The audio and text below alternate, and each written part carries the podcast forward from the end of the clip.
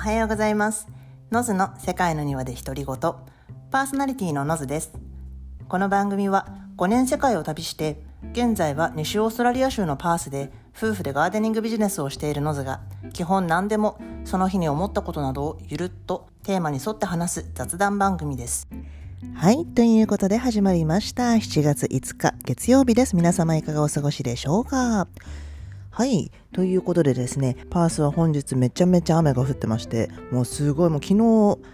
日曜日、昨日日曜だったんですけど、もう昨日、今日とね、すごい降ってるんですよね。もうザーザー降りで。で、昨日はね、完全にお休みだったから良かったんですけど、今日はね、あの、うちの旦那だけ、本当はね、雨の日に被らないように全部スケジュールをずらしてた予定で、あの、ロックダウンもあったんでね、水曜日ぐらいまでもう完全に、あ、投資で休みじゃんって思ってて、まあ、でも結局土曜日にはね、ちょっとロックダウン明けってことで、あの、仕事にちらっと行ってたんですけど、ちょっとね、そこからね、ずっと休めるかと思思いきや、まさかの今日、さっき出かけて行ったんですけど、まあね、今雨がね、ストップしてるので、私たちの家の方は、結構ね、あの、隣のエリアでいきなりもうバケツがひっくり返ってるってこともあるので、うん大丈夫ならいいなと思ってるんですけど、ちょっと、はい。無事でいてくれたんだって感じなんですけど、パースって、あの前にも言ったんですけど冬が雨季なのでめちゃめちゃねあの雨が降るんですよ。まあ、って言ってもなんかずっとしとしと雨が降ってるっていうよりももう本当にバケツひっくり返したみたいにザーって降るのでだからねメルボルンとかはロンドンみたいな感じで一年中結構まああの晴れてるシーズンもありますけど結構雨っぽい感じのウェットなあのエリアなんですけどパースは本当にカラッカラのほぼほぼ晴れなエリアですが、この時期だけは年間のね、降水量が実はメルボルンよりも多いっていう、ちょっとね、意外な感じなんですけど、もう完全に今は雨シーズンでございます。それで今日は久々に海外暮らし雑談というか旅雑談というか海外生活してるとどのくらいの頻度で日本に帰るのっていうことをテーマにちょっと話していきたいんですけれども私はね海外生活6年目で去年パースオーストラリアのパースに定住をし始めたんですけどそれまではうんと日本に帰ると頻度とかはまあバックパッカーだったので結構自由に帰ることはできました。ただうんとそんなにねあの多くは帰ってなかったです。5年間動き回ってたんですけどその中で帰ったのが4回トータルですね。で1回目が2年ぶり2年以上ぶりぐらいに帰ってビザの関係でちょっと滞在が5ヶ月ぐらいいなきゃいけなかったのですごく長かったんですけどまあその時は結構ね友達にも会いましたけどそれ以外は大体まあ少しの友達ともほぼほぼ家族に会うで、えー、と終わってしまうくらいだったのででも結構やっぱり他の友達とかはもっと帰ってる人が多いかなっていう印象があります、まあ、特にバックパッカーとかだバックパッカーだったので結構ね自由にあの帰りたい人はまあね気軽に帰ることもできるし、まあ、一人でねバックパックで安く移動してとかの旅スタイルとかだとまああの帰りたい人は3ヶ月や4ヶ月に1回ぐらい帰ってる人もいるしもっとあの長いスパンで、えー、と私みたいにね旅してる人もいるしっていう感じだと思います。あとは特にバックパッカーとかだとあの荷物をね置きに定期的に帰る人もいると思いますあのやっぱねあのバックパック容量も限られてるしお土産というかあの現地でね気に入ったものとか楽器とか買う人とかもいるし何かねちょっと大きいものを買った時にやっぱり定期的に一度戻ってあの自宅に置いてでまた旅に出るっていう人も結構多かったと思いますね、まあ、あとは普通に配送みたいな感じでその国から送ってしまってっていう人もいますけど逆に私の場合はもうもともとね出てくる時に荷物をほぼほぼあのなしというか荷物をもう身辺整理して あの出てきてしまったので私のねあの実家もその時あったんですけど実家の部屋もほぼほぼ空っぽで貸し倉庫みたいなところをね親が借りたところがあってそこにね一部と家族が一部持ってる手はくれたんですけど部屋はほぼほぼあのなかったのでなのでほぼほぼあの日本に物を送ることもなかったし荷物を置きに帰るってこともほぼほぼ私はなかったです。そう私の場合はねあのなんとなくね勘であの出てくる時に私は多分もう戻ってこないかなって思ったんですよねなもちろんあの別に何もうこんな日本から出てってやるみたいなもう家族なんかいらないみたいなそういうあのそういう戻ってくる気がないっていう意味じゃないんですけどととなくねあのまあうん、全部整理してった方がいいなと思ったんですよね。普通に賃貸だったので、で、しかもね、私も出てくし、弟ももう一人暮らししてたので、まあ多分そんなに長くはね、あの住まないだろうなと思ってたので、その時に私の荷物、あの手持ち無沙汰にさせてしまうのもっていうのもあって、最終的にね、あの、家族に最後の最後もキープしてもらってるのはアルバムとか、あの、浴衣とかそういうものなんですけど、もうだから旅してる時とか、私はもう大きいバックパック2つだけが人生の全てのものみたいな感じでで言ってやってたんですけどでも旅してた中でもねあんまりそういう人はいなかったかな。大体あのいると思いますもちろん。でも結構やっぱねみんなあの家というか実家のベースがあってでそこに大体荷物を送ってとかあの誰かのね家にちょっとキープしてもらってたりとかの人が多いので身辺整理とかしてきちゃったっていう人は本当に、うん、なかなかあんまいないんですけどやっぱりあの、ね、バックパッカーなのでやっぱ短期のねスパンとか、まあ、これからまだどうしよう考えてる人とかも多いのでなんか仕事で移住みたいなねビジネスで多分長期であの向こうに滞在するだろうなっていう人とかはあの身辺整理してくると思うんですけど、やっぱりバックパッカーとか、あの、ワーホリーくらいだと、まあもともと日本に帰るのを決めてる人もね、多いので、短期的なこの体験っていう意味で来てる人も多いので、なので、あの、そういう風に変わってくるかなとは思います。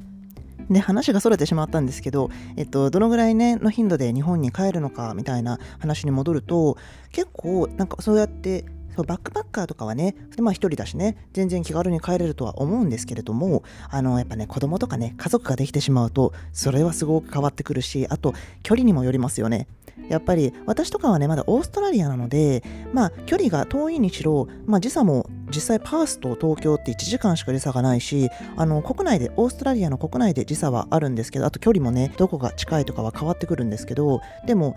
まあ、国内でね時差があってもまああの23時間とかの話なので東京と。なのですごく楽なんですが、まあ、あの北米とかね、あの北米、南米、ヨーロッパ、そっちの方とかまで行ってしまうと、もう時差も結構すごいし、大変なので、しかもだって航空券とかももしも例えば私がね私たちが家族がいてで例えば子供が3人いてとかになってきたらもうどんどんどんどんもう航空券だけですごいお金がかかるわけで。でなんかねオーストラリアとかだったらまだしも私も前カナダに住んでたりとかもしたのでやっぱ距離がある場所とかだったら航空券だってもっとかかってくるわけで。いやー怖いと思いますけど。だからなんかネットとかで見ると海外移住してる方であの年間どのぐらい帰ってくるかっていう頻度ははやっぱり一番多いのはもう1年に1回未満っていうのがやっぱ一番多いみたいでだってやっぱ一人で本当にねぴょいっと帰れる帰ってもう自分のね好きなあのように過ごす日本自分の好きな人に会いたい人にもう勝手に会ってもう勝手にチルってなんかボケっとしたい時はボケっとしてみたいなあのそんな風にできる気軽な一時帰国とは違うわけで。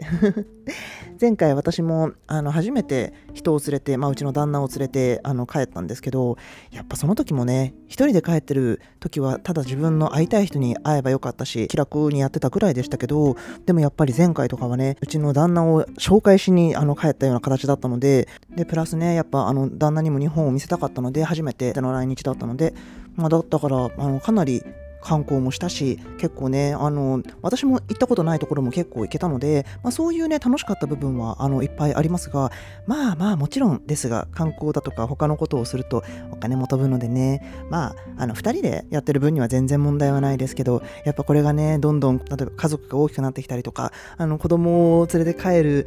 帰ってる人たちの話もねよく聞くのでうん。飛んでる金額もものすごいですよね。やっぱり例えば子供がね、2人とか3人とかいたとしたら、ね、航空券だけで3人分プラスね、あの、両親分って5人分、子供がまだちっちゃかったらまだしも大きくなったら、その分、料金も大人料金になってきたりするわけで、そういうのも考えると、もちろん、ね、あの日本国内にいたって国内旅行するのだってあの同じですけどどんどん高くなってしまうのは。で、まあ、海外旅行行くのもそうですがやっぱり他の国に移住しているともしもね年に1回だけ海外旅行に行けるとしたら行き先はやっぱり日本っていう形に、ね、なってしまう人もあのどうしてもお金の面でもねあの増えてしまうっていうのは仕方ないところではありますよね。私の友達も、まあ、その人たちは普通のその当時は子供がいないカップルでしたけどオーストラリア人と彼女がイギリス人でオーストラリアに住んでいたので毎毎年旅行をするとなるともうどうしてもあのイギリスに行くっていう択だったみたいでやっぱりうん、家族に会いたいとかあの自分の国日本に帰りたいなとかあの恋しいなっていう気持ちでねあの行くっていうのはすごくあのハッピーになるんですけどただやっぱりあの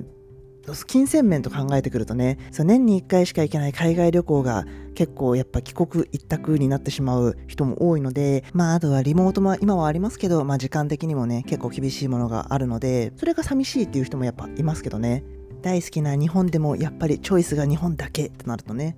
まあそれにね今とかだともうまあもちろんコロナもあるので結構やっぱねなかなか国から出るのも大変だし入るのも大変だしっていうところもありますしまあもちろんね航空券ももうもうもうもうもうあの計り知れないぐらいねあの高くなってしまってるので結構ね気軽にはもう全然帰れないですがそうだから逆にそのバックパッカーの子たちもね前までは自由にもう気軽に帰ったりができていたけどやっぱりその制限とかがあって動けなかったりとかオーストラリアにねいる子たちとかだとやっぱりみんなこっから出たら例えば日本とかねヨーロッパとかに帰ってしまったらもうそこから入国があの簡単にはできなくなってしまうのでニュージーランドはあのトラベルバンが成立しているのであのもしもここからオーストラリアからニュージーランドに行ったとしてもあのそこからまた旅行でオーストラリアに入ることも一応コロナの制限とかがねその時に発生してなければあのできるのでその辺はね可能なんですけどそれ以外の場所からだとね彼らはやっぱりもしもワーキングホリデービザとかだとねもう入国はできないので今鎖国中なので簡単にはね他のビジネスビザとか何かもうちょっと強いあの理由付けというかねあのビザがないとちょっと入れないのでまあ前々回の回でもね話しましたけどオーストラリア鎖国が開けるのがワクチン接種全部終わってからなんで80%以上か。なので2022年のクリスマスも難しいかもなんて言われてますけど。そうね。まあまあまあそんな感じなんですよ。でもなんかやっぱりあの帰れないってなると今まで私そんなに帰りたい帰りたい日本寂しいとか日本恋しいってタイプではそうならなかったんですけどやっぱ帰れないってなると帰りたくなりますよね。なんか周りの友達もやっぱ特にねオーストラリアにいる子とかはあのなかなか帰ることが難しかったりするので寂しいってもうもういい加減帰りたいなんてねあの人も多いですし、まあ、私も前回すごくやっぱ楽しかったしもう一回ねあの旦那とあの2人だけの時とかにねあの行きたいなとか思うのでもちろんね家族や友達でもねリアルで会いたいし一緒に飲んだりとかもしたいしうん行けたらなと思うんですけどやっぱなかなか、うん、そう簡単にはね行けないかなっていうところがありますししかも私はねあの出国できるけど旦那は今出国があのオーストラリア人はオーストラリアから、えーと、ニュージーランド以外は出国が今んとこできないのでまあ今んとこオーストラリア待機って感じですかね。なんか今まで結構そのバックパッカーでその荷物が全然あの増えないようにえーと、旅をしていたしあの送る場所もねあの家もなかったのでもう基本的に物は買わないあのミニマリストスタイル であの旅をしていたんですけどそうなのでね正直ね今日本に帰ったらもういろいろね物が欲しい。物が欲しいって言ったら言い方がおかしいんですけどなんかやっぱ調達したいですね。なんか食器とかもなんか日本のあの可愛いのとか安く売ってるじゃないですか。そういうのも見たいなとかなんかあと食品？スパイスとか。そういうなんか今まで家がなかったから特に、えーと、チョイスしてこなかったものが今はあのチョイスできるのでそういうのをねあの空っぽのスーツケースとともに日本に行きたいなって感じがすごくするんですけど。まあまあなかなかそんなことにもいかないのででもこの間、あの日本人の方のメルボルンにあるあのアジアングロッサリーショップの動画みたいなのを見たんですけど、うわー、いいな、こんなにいろんなものがあるのかと思ってめっちゃ羨ましかったんですけど、なんか私私もね、あのメルボルン住んでたので、もうシドニーも住んでたし、もうあの辺は本当にいっぱいありますよね。なんかもうちょっとね、思いましたもん、えー、なんかもう帰国できないんだったらあっちにちょっと 買い出し行きたいわ、みたいな。まあまあまあまあ、あのね、別にね、パースにも、あの、ちゃんと日本グロッサリー系はあるんですけどね、まあまあまあ 大都市にはちょっとかなわずっていうところがありますので、最後にそんな余談をしてみました。はい、ということで今日はこんな感じで終わろうと思います。この番組ではこんな感じで海外暮らしやら旅やら日々学んだことも含めて話してる雑談番組ですので通勤通学や家事の合間などにゆるーっと聞いていただけると嬉しいです日本時間の月水金の3回放送なのでフォローやサブスクライブなどをしていただけると一覧で出てきますのでぜひよろしくお願いしますご質問や感想を取り上げてほしいテーマなどは、メールアドレス、セカニワ .noz.gmail.com か、スタイフやレックでしたらコメントやレターも見ているので、お好きな方でよろしくお願いします。ということで、今日はここまでにしようと思います。それでは皆さん、素敵な一日をお過ごしくださいませ。See ya!